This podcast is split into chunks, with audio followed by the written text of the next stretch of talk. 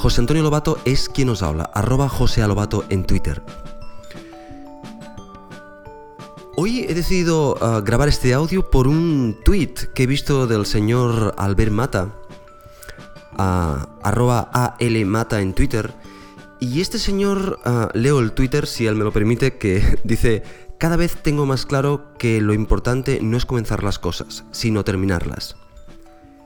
Me he decidido a, hablar de, este tema porque yo tengo en, mi lista de temas que quería comentar en un 15%, tengo una frase que a mí me gusta mucho y que para mí tiene mucho sentido y la frase es Done is beautiful. Las cosas, cuando conseguimos acabarlas, ah, evidentemente como siempre las hacemos con la mejor calidad que nosotros queremos, ah, nos sentimos bien Estamos contentos de haber acabado.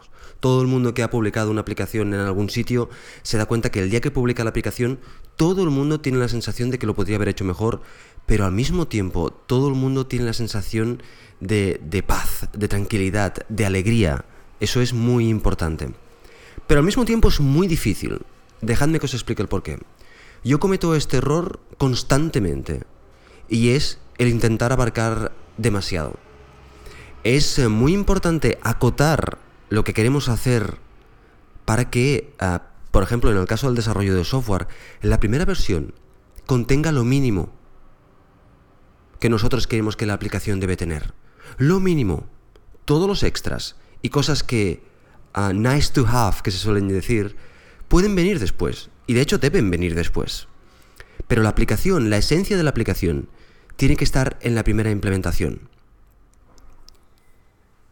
Si nosotros queremos hacer una aplicación de Twitter, el típico ejemplo que encontráis en todas partes, lo mínimo que debe tener es que puedas leer Twitter y publicar en una cuenta. Por ejemplo, doy un ejemplo.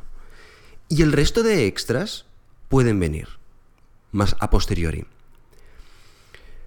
Evidentemente, eh, esto es una, teoría simplista y, todo depende del proyecto, del, dinero que tengas para hacer el proyecto, del tiempo que tengas para hacer el proyecto, de las ganas también que tengas, del equipo que tengas, de muchos factores.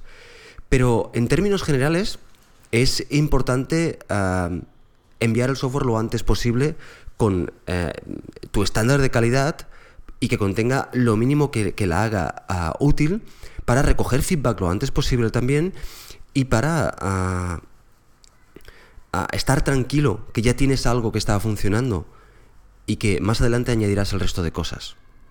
Todo esto que acabo de decir parece muy fácil, pero es muy difícil. Y de hecho ahí está la gracia en saber hacerlo.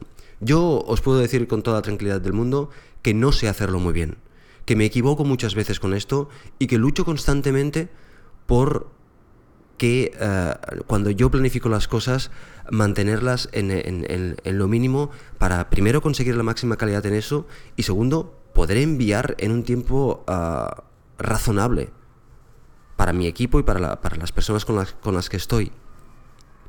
Sobre todo, por ejemplo, las fases de beta testers. Las fases de beta testers, pues, son muy útiles y, bueno, mientras antes podamos darle cosas a los beta testers para que nos puedan dando uh, feedback y por tanto podamos hacer uh, early corrections, o sea, corregir lo antes posible, uh, mejor que mejor.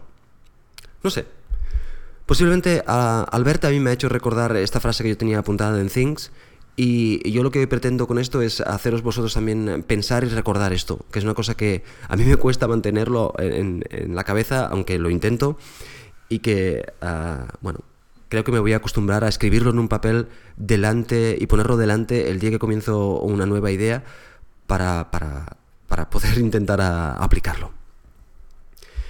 Bueno chicos, a seguir disfrutando del verano y espero que os haya sido útil.